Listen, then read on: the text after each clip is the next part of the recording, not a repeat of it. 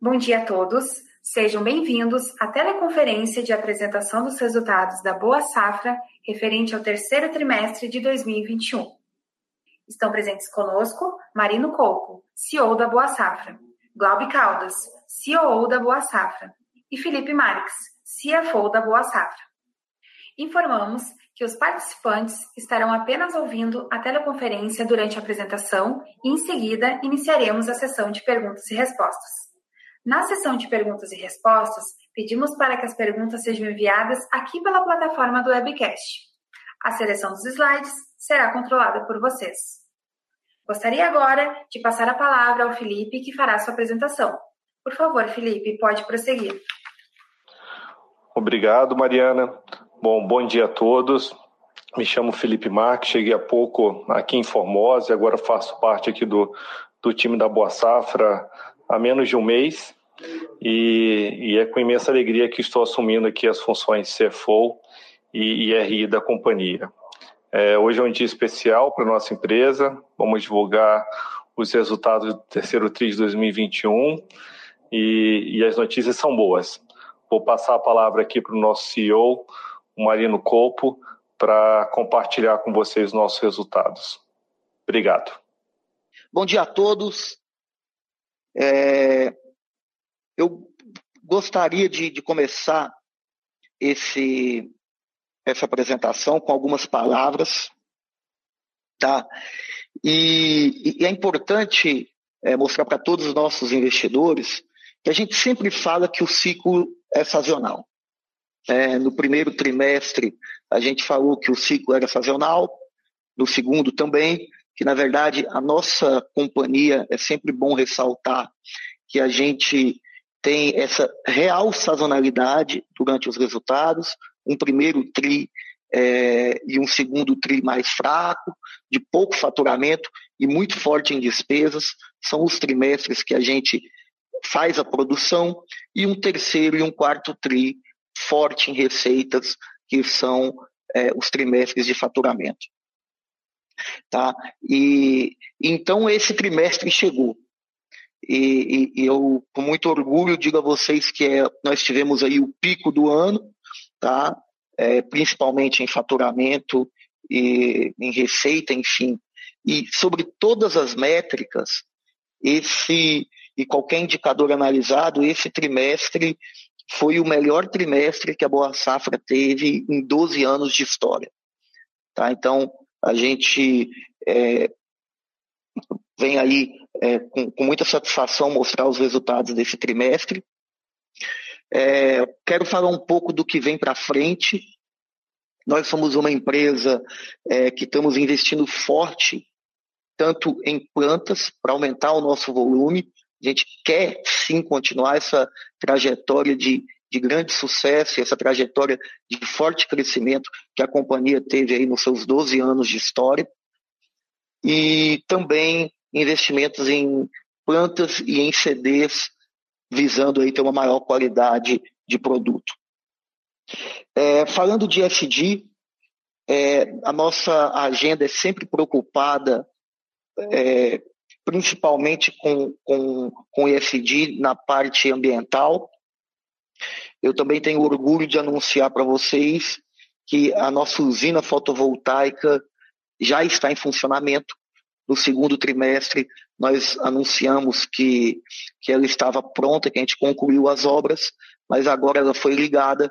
Nós já temos aí mais de 40 dias que a usina está funcionando e gerando aí energia limpa é, e, e, está muito alinhado aos nossos objetivos de, de ser uma empresa cada vez mais sustentável e também em, em apoiar o, agricultor é, a alimentar o mundo. Gostaria de passar para o slide de número 3, falar um pouco sobre os destaques é, do trimestre.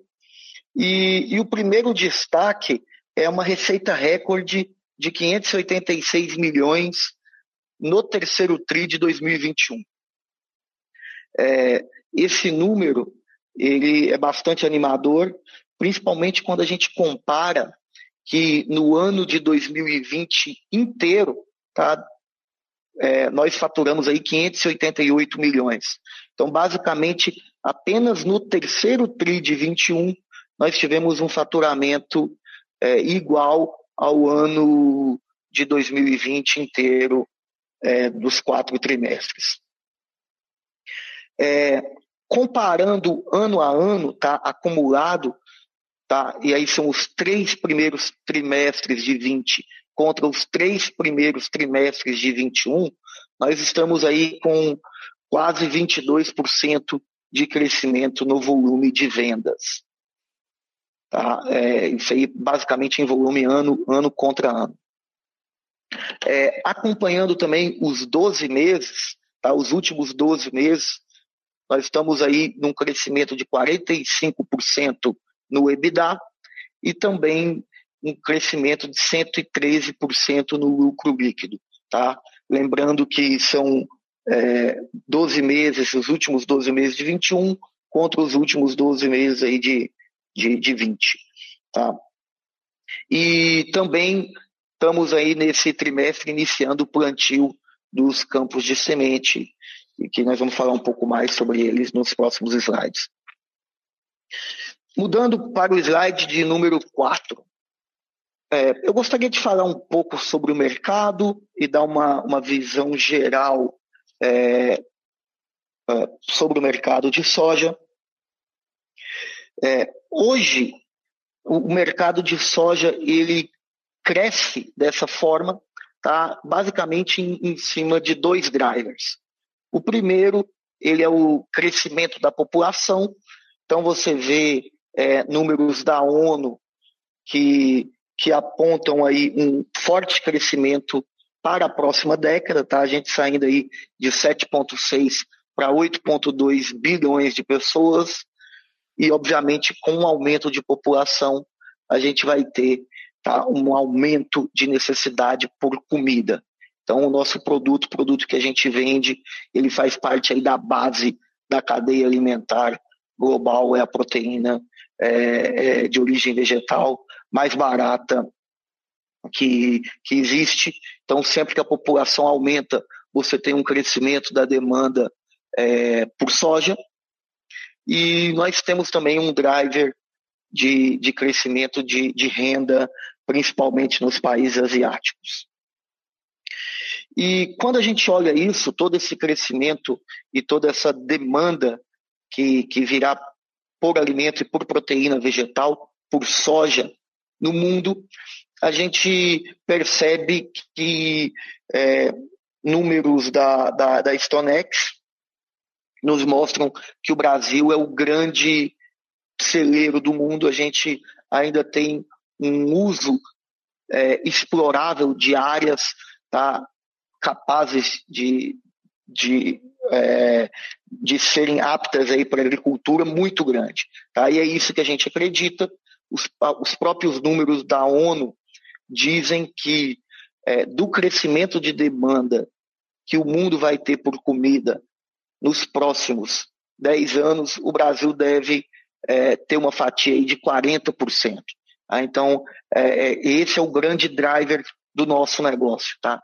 O mundo precisa de mais comida globalmente e o Brasil aumenta a área plantada de soja, o que tende a necessitar por mais semente. Tá? Então esse é o nosso esse é o nosso objetivo e é esse o objetivo de crescimento da companhia. É, mudando aí para o slide de número 5, é, falando um pouco da área plantada de soja, a gente já traz a previsão da Conab para o ano, para a safra 21/22. Vocês veem aí que nós fomos aí de 38,5 milhões de hectares para quase 40 milhões de hectares. Existem algumas agências que, que já até é, dão estimativas de 40,5 milhões de hectares. Quer dizer, o Brasil continua crescendo forte aí em área plantada. E espera-se também uma produção recorde de mais de 140 milhões de toneladas de soja para a safra 21-22. Então, é, é, apesar das dificuldades climáticas, tá? Eu, a, a, princípio, todo esse problema climático não afetou em nada a safra de soja até o momento e nós estamos aí com todas as expectativas, plantio indo muito bem e as expectativas de colheita recorde e, e a semeadura também. Tá? É, mudando para o slide de número 6, tá? É, como eu falei um pouco no início da apresentação, nós estamos agora no terceiro TRI, mas se você olhar em linhas gerais, o primeiro trimestre do ano, ele é o trimestre que a gente tem a colheita da soja, tá? O segundo trimestre do ano, ele é o trimestre que a gente tem o beneficiamento e armazenamento da semente. O terceiro trimestre, que é o que nós estamos entregando agora, ele é um trimestre que a gente é, tem forte é, embarque de sementes, é um trimestre muito forte de logística e também o início da safra, que é o que ocorreu. E o quarto trimestre, ele é um, ele é um trimestre ali que, que você tem a conclusão do plantio da, da, da próxima safra, que é o trimestre que está por vir. Tá? Mudando aí para o slide de número 7, é, eu acho que o destaque desse, desse slide é exatamente isso: é a expectativa versus a confirmação. Tá? Esse é um slide que a gente tem trago desde o do, do início, tá? desde a nossa apresentação de primeiro TRI, segundo TRI, agora no terceiro TRI. E, e, e eu gostaria de, de chamar alguns pontos a vocês, é que realmente toda a expectativa que a gente tinha passado, tá, de primeiro e segundo tri, ela se concretizou, e agora no terceiro tri também nós estamos aí concretizando é, as expectativas que a gente passou ao mercado. Tá? Nesse terceiro trimestre, que a gente teve? Um início do período de chuvas e do plantio, tá? um maior volume de faturamento e reconhecimento de receitas. Então, a gente é, deve estar tendo aí o principal trimestre do ano tá? em, em receita, é, EBITDA e lucro, tá? em todas as métricas. É, um período aí também de forte geração de caixa e resultado e também o início da liquidação dos empréstimos, que são os empréstimos que a gente normalmente toma no segundo é, no primeiro e no segundo trimestre. Tá? Então a gente tá, é, começa a quitar agora. Eu gostaria também de, de falar que, devido a uma antecipação do, do início das chuvas, é, a gente antecipou um pouco das receitas que estavam previstas para o quarto trimestre, tá? Vou falar um pouco mais disso no slide de número 13, mas sim, nós temos também é, as expectativas para o quarto trimestre, tá? que é o término do plantio, o término dos embarques, ainda teremos aí um período de, de, de, faturamento, forte faturamento e resultado. Vamos ter aí no quarto trimestre uma baixa posição de estoque, tá? E provavelmente a maior posição de caixa durante o ano, tá? Então, é, essas informações, elas devem todas se, se concretizar trimestre a trimestre. Mudando para o slide 8. É, eu gostaria de falar um pouco sobre os destaques operacionais. Tá? É, um, um, destaque é o início do plantio dos nossos campos de semente. Tá? É, a expectativa é que mais de 50% dos nossos campos de sementes já foram é, cultivados, então tem algumas fotos aí que mostram é, como os campos estão. E, mas o que eu gostaria de falar um, é, um pouquinho é sobre biotecnologia, tá? E sobre tecnologia no, no geral. É, nós tivemos um, um forte crescimento de receita nesse trimestre e eu dou um grande destaque para a tecnologia, tá? Então, é, a gente tem crescido muito em tecnologia, crescido muito em biotecnologia. É, para dar um, um parâmetro é, para os investidores, é, nós temos hoje é, bags de semente, tá? são bags de 5 milhões, mas nós temos bag, bags de sementes que variam de preço entre 5 mil reais por bag até 10 mil reais por bag. O que, que a gente tem observado muito? Tá? A companhia ela tem vendido mais bags de 10 mil reais a cada ano. Então a gente tem vendido bags mais caros, né, em média, a cada ano, que eles são mais caros porque eles têm um maior benefício ao agricultor, um maior benefício ao cliente e eles têm mais tecnologia. Tá? Então a gente tem vendido bags com uma maior biotecnologia, com germoplasmas mais modernos e também com maior volume de, de TSI.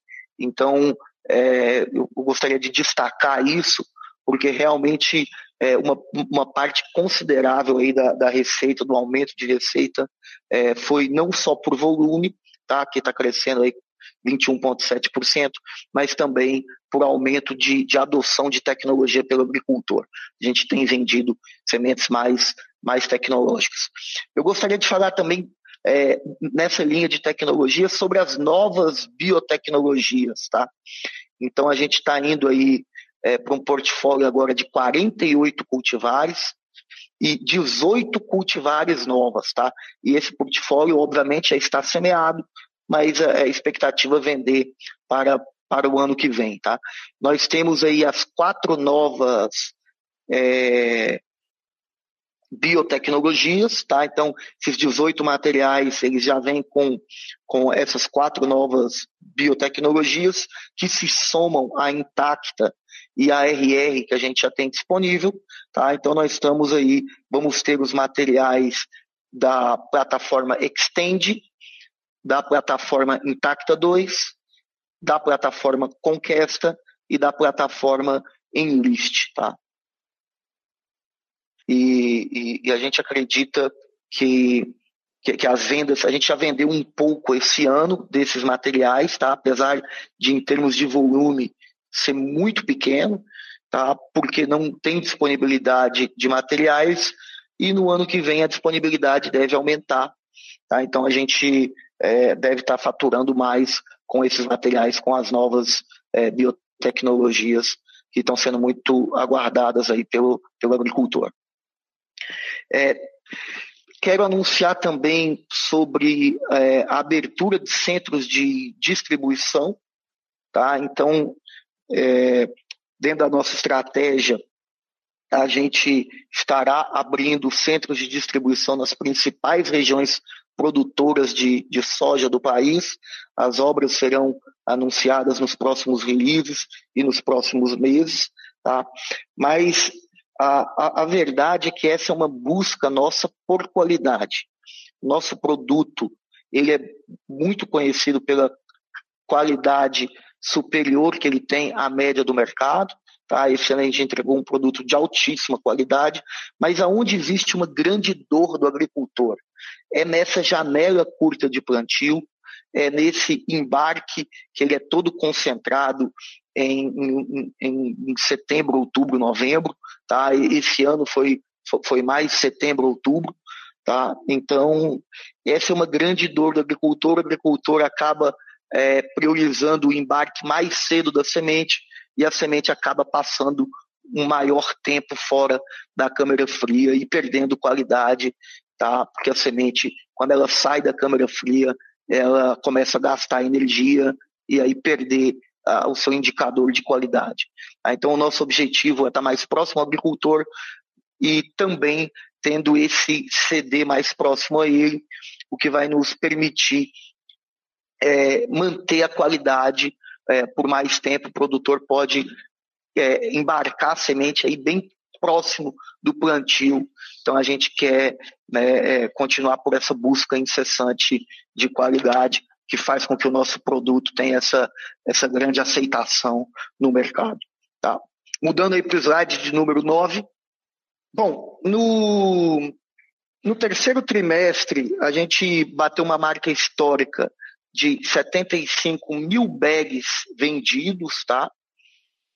É importante ressaltar que é, nós estamos falando em bags de 5 milhões de sementes, tá? 5 milhões de grãos. E para quem quiser fazer uma conta de maneira fácil, né, converter em bags de 5 milhões para é, sacos de 40 quilos, é só multiplicar um bag por 25 sacos de, de 40 quilos. Tá? Então, cada bag equivale a aproximadamente 25 sacos de 40 quilos. Bom, passando para o gráfico é, abaixo, em verde mais escuro, a gente pode observar que do ano de 2014 ao ano de 2020, a gente teve um forte crescimento em volume de sementes, tá? Então, é, esses volumes tá, estão em, em, milhares de bags, tá? Então, em 2014, a gente é, produziu 23 mil bags, tá? E em 2020, 92 mil bags de sementes, tá? E em verde claro, você pode comparar os nove meses tá, do ano de 2020 com os nove meses do ano de 2021. Então, é, eu ressalto aí o crescimento de 21,7%, tá? Comparando esses nove meses contra os nove meses tá, do ano passado. Mudando aí para o slide de número 10. É, falando das nossas expansões, tá? De Buritis, ela está indo muito bem, tá? Se você olhar pela foto, você vai ver que a gente está faltando aí um, um apenas um, um, pequeno fechamento da, da câmera fria, tá? É, nós já estamos aí com a área de carregamento totalmente pronta, a câmera fria praticamente terminada, a terceira linha de, de produção também quase no fim, e, e a própria segunda câmera fria que a gente está construindo, ela a gente já vai terminar o fechamento e vai faltar aí a instalação dos, dos é, equipamentos de refrigeração, tá? Mas está indo muito bem é, a nossa obra e expansão de Buritis. Mudando para o slide número 11.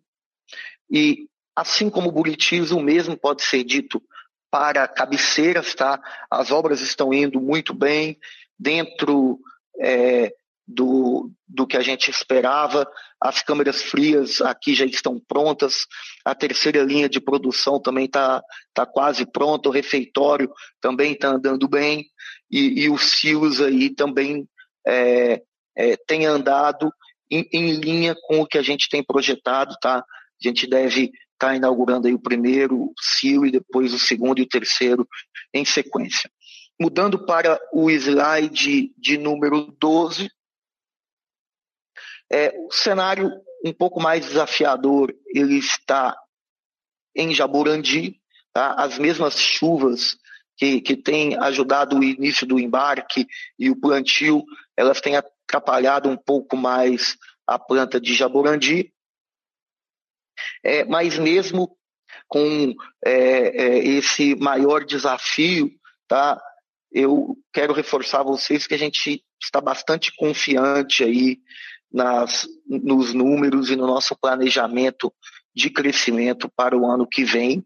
Tá? Então a gente tem uma, tem uma boa confiança que, é, apesar de, de é, desse cenário desafiador de da planta está completa, a gente deve estar atendendo aí as expectativas é, do mercado com relação aos números para o ano que vem, tá? E, e as áreas de, de plantio de semente aí estão plantadas e estão indo muito bem.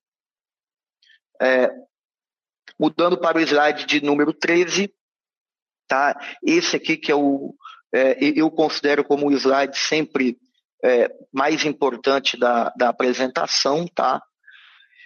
E explicando um pouco sobre ele, é, na parte de cima, tá? Você do gráfico, você vê a nossa carteira de pedidos, tá? Então, se você der uma olhada, a gente no primeiro tri de 20 a gente tinha aí 157 milhões em pedidos e e agora no terceiro TRI de 21, 206 milhões em pedidos. Em cima vocês conseguem acompanhar a cada trimestre o volume que a gente tem em pedidos em carteira. Tá? Então, são pedidos ainda a faturar.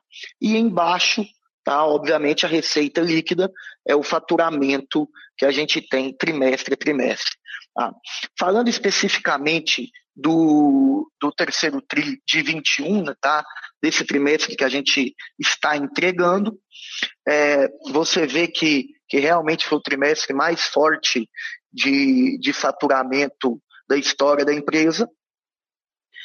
E é, agora, algo importante de ser notado é que, se você olhar os nossos pedidos em carteira, tá, que a gente tinha no segundo trimestre de 21, nós tínhamos aí 546 milhões tá, de pedidos em carteira, nós utilizamos tá, é, é, é, 346 milhões desses pedidos, desse estoque de pedidos, e a gente acabou faturando aí 580 milhões, tá? E, e, e, obviamente queimando esses, esses estoques, né? Utilizando eles, a gente acabou faturando esses pedidos que estavam em carteira. Então você percebe que ele reduz, tá?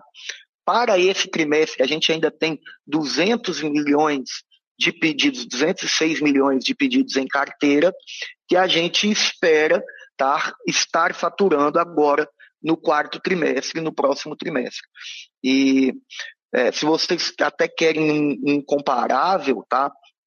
É, é, você pode observar aí o, próximo, o, próprio terceiro trimestre do ano passado, tá? Na qual a gente tinha 188 milhões é, de pedidos em carteira.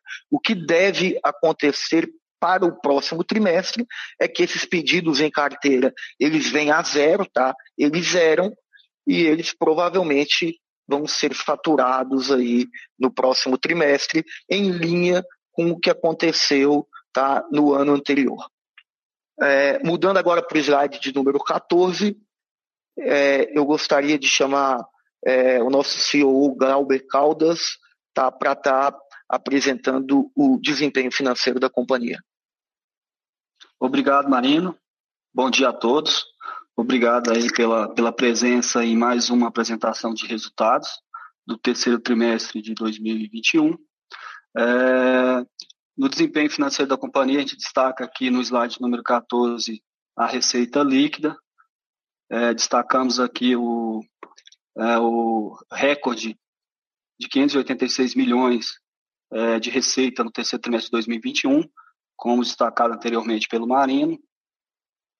É, e reforçamos aqui a, a nossa indicação para sempre a gente é, analisar os últimos 12 meses é, de, de, de, de, desempenho da companhia. Então, em cima disso, a gente tem é, um, um, LTM é, de 2021 de 873 milhões, frente é, 560 milhões no mesmo período do ano anterior é, em linhas gerais, representou é, 55% de incremento de faturamento. É, é, como abordado anteriormente pelo Marina, a gente observa que é, essa, tivemos a influência aí do, do incremento de volume de 21,7%. Também tivemos é, um maior volume de de sementes com tecnologia, que é, de certa forma influenciou nesse, nesse crescimento aí de, de receita. Mudando para o slide número 15, no slide número 15 a gente tem a, o EBITDA, é, em linha com a, a, receita a gente observa é, um volume de, de EBITDA de 89 milhões para o trimestre. Novamente, em cima do que a gente tinha colocado anteriormente, a gente gosta de analisar os últimos 12 meses. Em cima disso, a gente observa aí uma, uma EBITDA é, de 2021 de 151 milhões, frente a um EBITDA de 104 milhões no mesmo período anterior. É, anterior. É, com isso, a gente teve aí um crescimento aí de 45% aí de, é, de resultado de EBITDA, é, novamente em linha aí com com o crescimento da receita, que foram motivadas aí pela, pelo crescimento de volume e também é, um portfólio aí com mais tecnologia. Seguindo para o slide de número 16. No slide de número 16, novamente a gente tem é, um resultado no trimestre é, bem robusto, de 88 milhões. É, analisando o acumulado, a gente tem 135 milhões é, nos últimos 12 meses de 2021, frente a 63 milhões de 2020.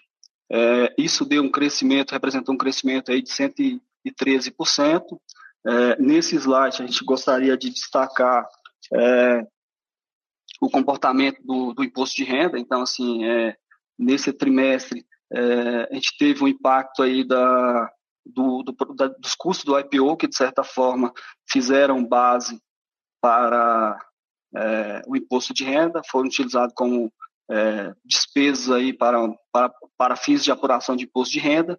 De certa forma, isso é um não recorrente, mas assim é orientamos aí a, aos investidores que assim é a, a, o percentual aí de, de, de, imposto de renda ele tende a, a se manter é, conforme o, os últimos anos aí. Então, assim, a ideia é permanecer mesma, próxima à mesma alíquota dos anos anteriores.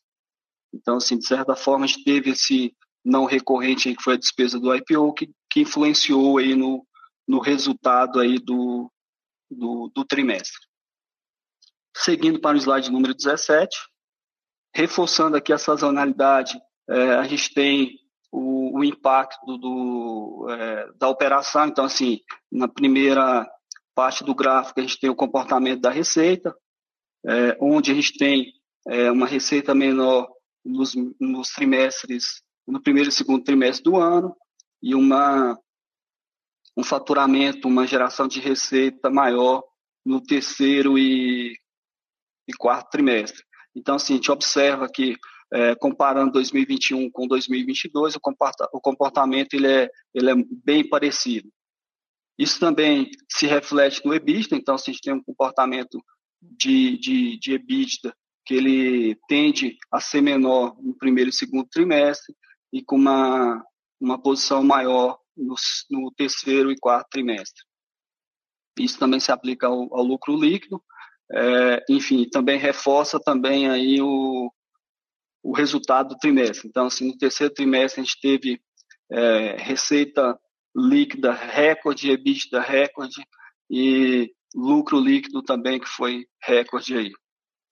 Seguindo para o slide número 18. No slide número 18 a gente destaca é, as obras em andamento. Então, é, fazem parte aí do nosso é, compromisso de crescimento. Então, a gente tem três obras em andamento. Então, no trimestre, a gente teve um investimento é, na casa de 19 milhões aí, é, foi o acumulado de, de investimento aí em CAPEX aí para o, o terceiro TRI de 2021. Acho que reforçando aí o nosso compromisso em entregar essas as, as obras que estão em, em, andamento e, enfim, isso demonstra também é, o que está sendo destinado aí para, para essas novas plantas e expansões. Seguindo para o slide número 19.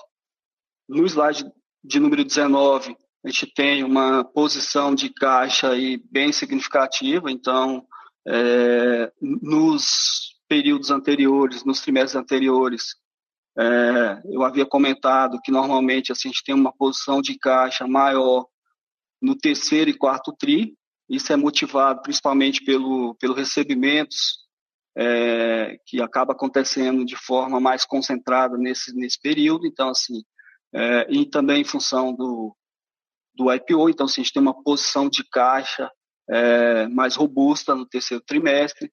Com isso, é, de certa forma, é, a gente começa a antecipar a, a, as dívidas que foram tomadas de curto prazo. Então, a gente também observa aí uma, uma tendência de, de queda aí da, da dívida bruta, e isso impacta também a receita líquida, então a nossa posição de caixa ela foi superior em 121 milhões frente à dívida, dívida bruta. Seguindo para as, é, o slide número 20, a gente tem o balanço patrimonial. No slide de número 21, a gente tem a, o demonstrativo de resultado. é, onde os senhores podem é, conseguir mais detalhe é, da nossa operação. Passo a palavra para a nossa operadora, Mariana Paim. Obrigada, Glaubi. Iniciaremos agora a sessão de perguntas e respostas para investidores e analistas. As perguntas devem ser enviadas aqui mesmo através do chat da plataforma.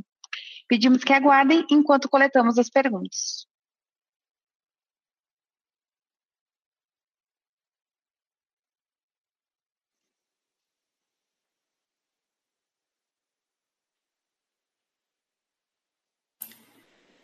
A primeira pergunta é do Carlos Ferreira, da Condor Insider. Quais são os maiores impactos que a companhia poderá sofrer com os problemas na demanda de insumos agrícolas? Você já possui uma base de qual será a economia total de custos após a implementação de todas as usinas solares? Já possuem uma previsão CAPEX para tal investimento? Os novos investimentos em CDs e novas unidades, como vocês pretendem financiar? Bom, vamos lá. É, sobre os impactos que a companhia poderá sofrer tá, é, com os problemas de insumos agrícolas. Bom, a verdade é que para esse ano né, o impacto basicamente é zero. Então, é, para o quarto trimestre, é, a gente basicamente não vai ter nenhum impacto. É, para o ano que vem, é, hoje você tem margens positivas na soja, então é, a, existe margem e, e, e, tudo ok, tá? Só que a margem ela reduziu um pouco. É, o que ocorre é que esse ano a gente está é um ano de safra recorde, na qual o produtor comprou tá, é, o produto, é, comprou os insumos num preço mais baixo e está vendendo né, a, a, a soja num preço mais alto. É, Para o ano que vem, quando a gente olha a foto hoje, a gente vê que os insumos tá, estão voltando aí para a margem histórica, tá? E aí é uma margem histórica de, do produtor rural que é bruta, tá? Margem bruta sem arrendamento, ela está voltando aí para 30%, tá? Então, o produtor que tem arrendamento, a margem é menor, tá? E essa é uma margem bruta é, nesses últimos anos foram de 40% e 50%, respectivamente. Então, o produtor é, teve um, um, custo mais baixo e um preço de venda mais caro. Tá? Isso é uma, uma média de mercado, é, informações é, de consultorias. Então, é, esse é o cenário. Então, o produtor está voltando para a margem histórica de 30%, que é uma tendência do mercado. Tá? É, agora sim, para a companhia, para a Boa Safra em si, é, o primeiro ponto que eu acho é que tem uma, ainda tem uma grande distância até a semeadura do ano que vem. A gente ainda está terminando o plantio desse ano, tá? E, e, e, a, e, o plantio do ano que vem começa em setembro. Então a gente está falando aí de uma distância é, é, grande. Né? Quer dizer, temos até setembro. E a gente tem hoje uma foto de um problema de insumos, tá? E basicamente causado por uma falta de energia na China. A China é um grande produtor de insumos agrícolas, né? mas não quer dizer que, que até junho, julho do ano que vem, que é quando é, os produtores precisam comprar os insumos, que a gente ainda vai estar com um problema de energia lá. Né? Então, é, eu acho que é, você vai ter uma safra americana no meio disso. Tá? Então, a safra americana ela vai ser semeada agora em abril, os produtores agora em janeiro devem comprar. Então, eu acho que o problema vai cair muito no colo da safra americana primeiro, e aí depois na safra brasileira. Então, pode até é, é, é aparecer algumas oportunidades aí. É, então, assim, é muito distante, tá? Mas para a boa safra em si, é, nós é, temos uma equipe aqui muito atenta, a gente fez alguns movimentos, uma parte, inclusive, do, do nosso TSI para o ano que vem a gente já comprou, tá? E a gente comprou num preço muito bom, até antes do aumento. Então, eu até o momento a gente está bem tranquilo para o ano que vem e, e, e, eu acho que a gente fez uma boa compra e aproveitou uma oportunidade é, no, no TSI, uma parte dos nossos insumos já está até adquirida para a próxima safra, tá? Mas nessa safra não, não vai ter nenhum, nenhum grande impacto. Então, é isso. É, a segunda pergunta sobre a usina solar.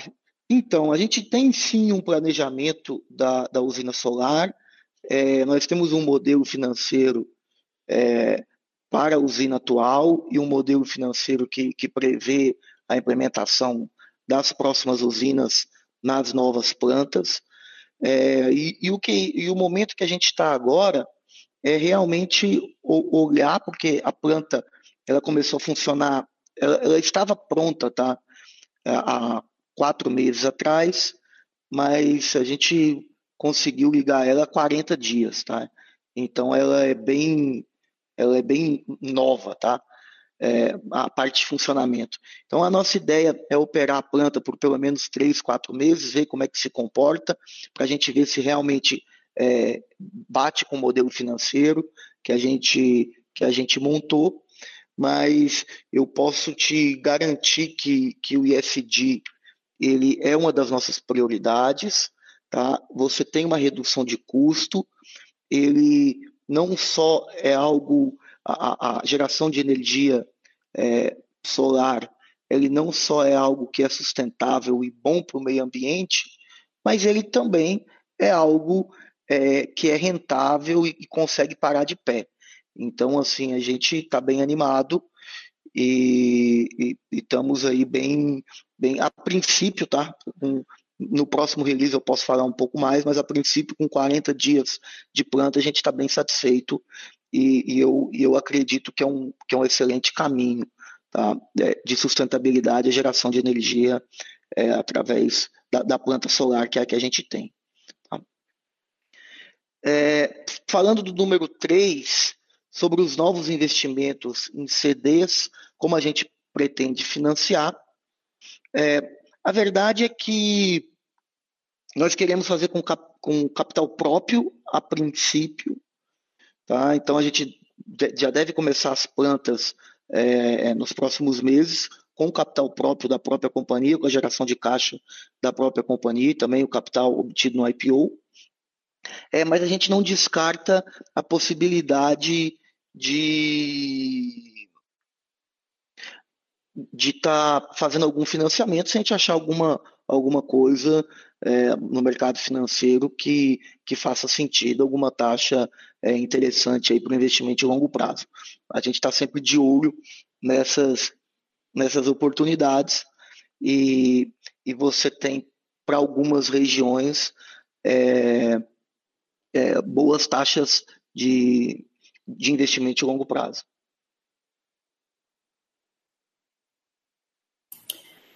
Seguimos nas perguntas, agora o Breno. Uh, parabéns pelos resultados. O pipeline de M&A apresenta algum deal em uh, estado avançado? A sondagem de possíveis alvos indica que oportunidades a preços razoáveis? Então, Breno, nós estamos sim olhando é, oportunidades de aquisições. Tá? A gente tem algumas é, oportunidades que a gente tem, tem, tem olhado, tá? É, várias, na verdade, então a gente olhou, tem olhado muita coisa nos últimos meses. Agora, a verdade é que a gente tem achado o preço um pouco caro, tá? Então, de, de bate-pronto do que a gente tem visto, a gente tem achado caro, é óbvio que a gente está tentando negociar. Hoje a gente está em busca de comprar algo e, e, de uma empresa, se a gente for adquirir é, algum concorrente, é, a gente quer pelo menos um preço justo. Eu até brinco e falo, olha, a gente não está nem procurando algo barato, mas a gente está querendo um preço justo, né? E a gente é, tem vontade de fazer uma aquisição, mas em um preço caro a gente não vai fazer.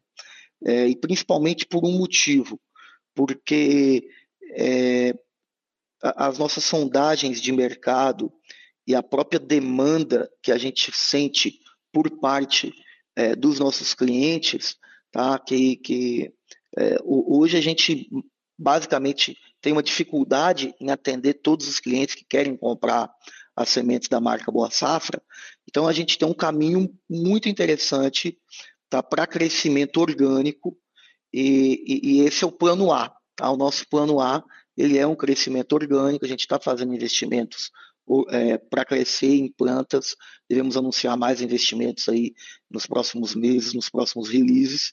Então, o nosso foco é continuar crescendo organicamente é, e, e, atender a demanda que, é, que ainda está reprimida em cima da nossa marca, muito por causa do, do diferencial de qualidade que a gente tem. Tá? E até os CDs é um pouco nessa entrada da gente ainda ter mais qualidade na ponta. Tá? Então, o plano A é esse, é continuar crescendo orgânico. A gente acha que tem uma pista boa, favorável, um vento de cauda para continuar crescendo organicamente. E o plano B, que a gente está atento, é alguma eventual aquisição. É, a gente gostaria de fazer, mas é, a gente é, tem que estar num preço que, que, que, faça sentido. Eu acho que esse é o grande, é grande ponto. A gente preserva muito aqui na alocação de capital e a gente quer alocar o capital do, do, do investidor é, da melhor forma possível. Uh, seguimos agora para a pergunta da Heloísa Cruz. Qual percentual das sementes vendidas já são inoculadas? Como, como vocês esperam que esse número evolua para o ano que vem? É, então, Heloísa, é, no ano passado, a gente vendia 15% da nossa semente é, com, com inoculante, tá? com tratamento. Esse ano, né? É importante dizer que esse inoculante é um tratamento biológico, tá? É, ele é um tratamento biológico é, que a gente importa da Argentina. É, esse ano a nossa meta é 17%, a gente acha que, que deve crescer até um pouco mais, pelo que tudo indica. A gente tem, tem sim vendido bastante é, é, tecnologia, os clientes estão comprando é, sementes com mais inoculante, com mais TSI, com mais tratamento completo e também com mais biotecnologia. Tá? Então foi uma surpresa até positiva, é, acima da nossa meta. Então é, a gente acha que vai crescer muito, tá, Heloísa? E é uma baita oportunidade. Por quê? Nos Estados Unidos, né, que é um, um player mais maduro e comparável ao Brasil, mais de 90% de toda semente ela já é vendida com alguma forma de tratamento, um inoculante, enfim. E, e aqui no Brasil, é, você tem um número bem abaixo disso, bem próximo à média da, da, da boa safra, tá? Na, na, casa aí de 17%, 18%, que é dentro da nossa métrica, que a gente quer vender, mas a gente percebe que tem crescido todos os anos, tá? Então, se a gente pegar nos últimos anos, a gente cresceu uma, uma, uma média histórica aí de 2, 3 pontos percentuais.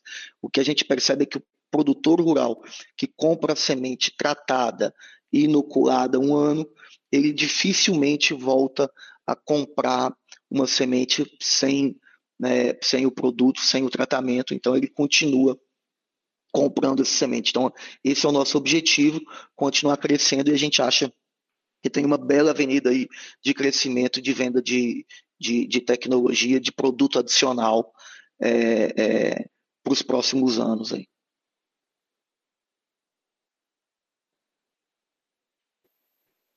Uh, seguimos nas perguntas. O Leonardo Alencar, da XP Investimentos. Você poderia comentar um pouco mais sobre o cenário de 2022? O produtor está capitalizado, mas vai enfrentar preços maiores de insumos. Isso pode segurar o investimento nas tecnologias de sementes que estão chegando no mercado? Consegue passar alguma cor em relação à leitura de margem, também do, do preço dos royalties para as novas tecnologias em relação ao portfólio atual? Bom dia, Leonardo. Então, é, eu, eu, eu acho que não, tá? Vamos lá. É, eu acho que não vai. Eu quero comentar um pouco, mas eu acho assim que mesmo o custo de insumos, Leonardo, não afeta os novos materiais. O que acontece com os novos materiais? Esse ano a gente tinha os novos materiais, mas ele era algo é, bem de degustação. Tá? Então, a gente tinha menos de 1% do nosso portfólio com as novas. É, com as novas biotecnologias. Tá? Então, a gente, é, basicamente, esse ano a gente vendeu para alguns clientes, doou para outros. Então, o que, que acontecia? É, o que, que aconteceu esse ano? É, a gente pegou um cliente que sempre comprou lá 40, 50 bags de semente, a gente mandou um bag da nova tecnologia de um, de um, de um material para ele plantar, experimentar o material. Então, é, foi distribuído assim entre os clientes, né? Foi faturado é, é, as, em preços até promocionais. Então, as novas tecnologias não impactaram é, o resultado desse ano. No ano que vem, não. Elas vêm é, é, de verdade, tá? Então, é, e, e, eu, por que, que elas não vieram esse ano? Porque não tem volume, tá? Apesar da gente investir em fábrica, o, o, o nosso business ele é muito dependente do, de São Pedro, quer dizer, muito dependente do ano agrícola. A gente não consegue multiplicar as sementes é, é, mais do que a capacidade que a gente tem de, de, de adquirir essa semente matriz. Né? Então, nem, nem as empresas de biotecnologia têm disponibilidade do material. Então, a gente compra um pouco e multiplica, e aí você vai multiplicando e ganhando escala nisso ano após ano. Então, desses 18 novos materiais, eles vão representar é, praticamente 10% do nosso volume para o ano que vem, entre 8% e 10% do volume. O fator de multiplicação é em torno de 37. Tá? Então, assim, é, o que, que ocorre? Mesmo no ano que vem, para o nosso faturamento, ele não vai ser tão relevante. Tá? É, as novas tecnologias. Mas ao longo dos próximos anos, sim, tá? elas devem crescer. Então, o que, que eu acho do cenário do ano que vem? É, não vai ter esses novos materiais, as novas biotecnologias, para quem quer. Tá? Então, ele, ele vai ter uma oferta muito restrita. Então, os produtores, se tudo for bem né, nesses campos teste, e, e, e, nos parece que sim, porque a gente já viu esses materiais nos nossos ensaios tá, do ano passado e eles performam muito bem. Então a gente acredita que vai ter uma demanda grande e é uma demanda grande que o mercado não é nem a boa safra, o mercado ninguém tem condição de atender. Então vai ter demanda e não vai ter produto. Então esses 8% que a gente vai produzir, é, eles vão ser vendidos e aí vai gerar uma nova demanda é, maior. Então eu acho que esses, esses novos materiais, eles realmente vão ter volumes é, de 30%, 25%, 30% do volume é, nosso e nacional é, a partir de 2023. Então, o ano que vem ainda é um ano que muitos produtores vão estar experimentando o material também pela primeira vez. Tá? Alguns receberam esse ano ou puderam comprar, porque já são clientes é, é, é especiais da, da, Boa Safra ou de outras sementeiras, mas é, esse ano muito pouco e no ano que vem também não vai ter para quem quer, porque é, é, a capacidade de multiplicação ela é, ela é diferente. E não é nem que é diferente, a capacidade de multiplicação ela é, ela é, ela é regida né, pela, pela natureza, então você não consegue multiplicar mais do que uma vez por ano. Tá? Então, é, é, é isso, precisa de um tempo para que o material se multiplique. E te passando alguma cor sobre os royalties, Leonardo, é, hoje os royalties eles estão os das novas é, biotecnologias, eles são em torno de 5% a 10% mais caros do que o da tecnologia anterior. Tá? Então, é, é, a gente não teve uma grande alta nos royalties, é, mas eu, eu, eu acho que, esse, que os royalties devem continuar a subir nos próximos anos, mas a princípio eu acho que, que os royalties estão foram posicionados nesse preço até para gerar um, um, grande interesse em, em, degustação, um grande interesse em, em, conhecimento do produtor. Então, eu, eu acho que é, que é muito nessa tendência, tá? Uh, vamos para a última pergunta do Gustavo. Quanto deste crescimento do trimestre versus ano passado foi de novos clientes ou aumento de volume dos clientes atuais? Olha, Gustavo, eu, eu, eu não tenho esse dado aqui na mão para te falar, tá? Mas assim, é, a última vez que eu olhei, a gente tinha um, um same customer buyback de 93%, é, por cento, então 93% dos clientes recompravam e, e a gente estava crescendo muito bem, principalmente para o norte. Tá? A gente aumentou bastante a equipe no, no, norte do país, e aí quando eu falo norte, é, a gente está falando aí é, norte-nordeste, tá? Mas seria o, o Bamatopiba, Bamatopiba-To, tá? que aí é, é o Bahia, Maranhão, Piauí, Tocantins e Pará. Então a gente tem, tem tido um, um crescimento muito forte da base de clientes para essa região. É a região que mais tem crescido os clientes, muito em linha com a nossa planta da Bahia, que vai fornecer materiais para o norte. Tá? É, mas o, o, número em percentual de, é, de quanto, qual a venda que foi para novos clientes, eu, eu na verdade, eu não, eu não tenho é, agora para te informar, tá, Gustavo? Mas a gente vai, vou pedir para o pessoal levantar e te mandar aí no, no, no e-mail. Entrou mais uma pergunta e nós vamos fazer então do Natan da Rix. Poderiam dar mais detalhes sobre qual foi o impacto da tecnologia na receita do terceiro trimestre de 2021 e quais as expectativas para essas tecnologias para as próximas safras? Tá bom. É, só, complementando a pergunta do Gustavo, Gustavo, é que realmente eu te falo que, que a nossa base tem crescido e a gente tem sentido uma força maior da marca após o IPO, tá? É, então a gente sentiu que é, após o IPO está tendo uma maior demanda pelos produtores, pelos clientes, pelo nosso produto. Então eu acho que uma das vantagens do IPO é um pouco intangível, mas é um pouco esse marketing gratuito que a companhia é, acabou ganhando por ser listada e, e ela está sempre aí participando das mídias. Então a gente sente que, que a marca fortaleceu. Tá? Então é, tem, você tem muitos produtores de ponta, né, na ponta querendo comprar o produto, é, é, é postando o produto, se identificando com o produto. Então acho que a gente é, cresceu muito pós-IPO como marca. É, indo agora para a pergunta do, do Natan, sobre o impacto da, da tecnologia no, no, terceiro trimestre. É, Natan, a, a, verdade é que nós estamos sim vendendo mais tecnologia, tá? Então a gente está acima do, do, do, que a gente estava projetado. Então esse esse trimestre ele também foi uma surpresa, é, é, assim frente ao planejado para nós. A gente acabou vendendo mais sementes com, com biotecnologia, tá? com germoplasmas mais novos, mais sementes é, tratadas. Então, você vê que o cliente realmente está tá comprando. Então, esse é um driver muito importante do, do crescimento.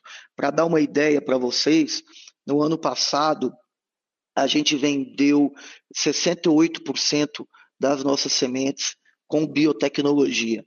Tá? e esse ano a gente deve passar de 80% das sementes vendidas com, com biotecnologia. E é, a, a, nossa expectativa, eu até já, já, já falei um pouco da expectativa para os novos materiais, é que esses novos materiais se adicionem né, e eles cresçam também.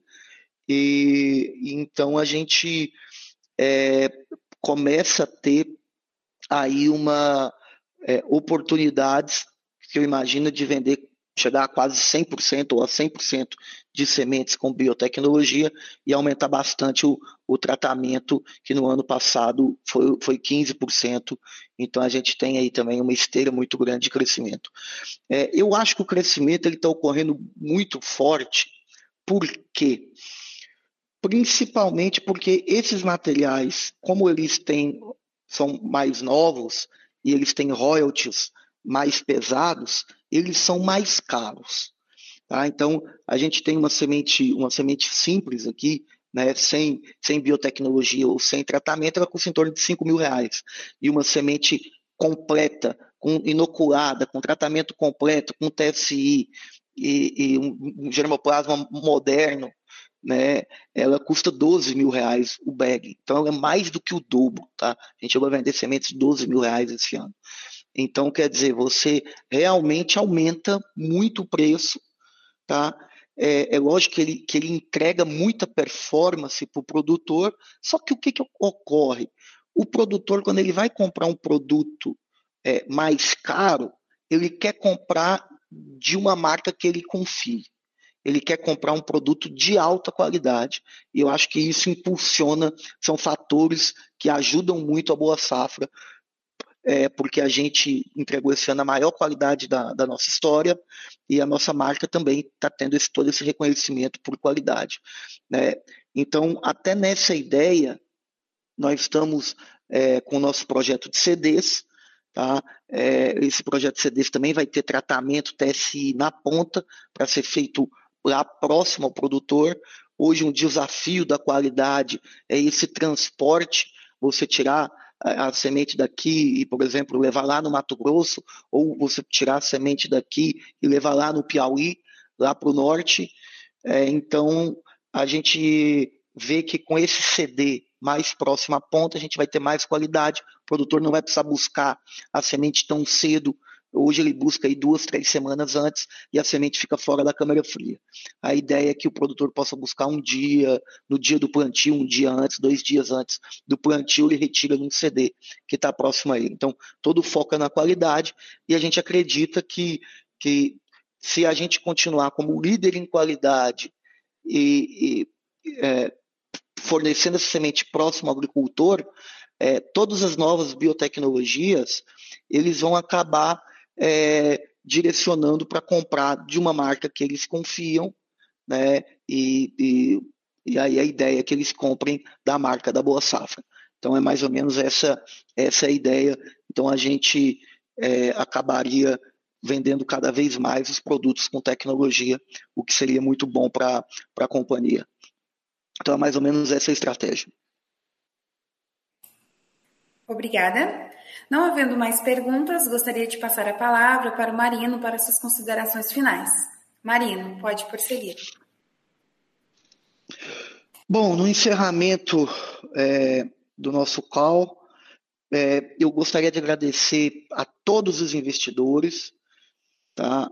É, pela oportunidade, a todos aí, todos os nossos sócios, e quero agradecer de maneira é, muito especial os mais de 40 mil investidores, pessoas físicas, que hoje fazem a Boa Safra uma das maiores empresas do, do agronegócio é, em número de investidores, pessoas físicas, e eu gostaria de falar para vocês que a nossa jornada está só começando. Muito obrigado a todos. Obrigada. A teleconferência dos resultados do terceiro trimestre de 2021 da Boa Safra Sementes está encerrada. Por favor, podem desconectar.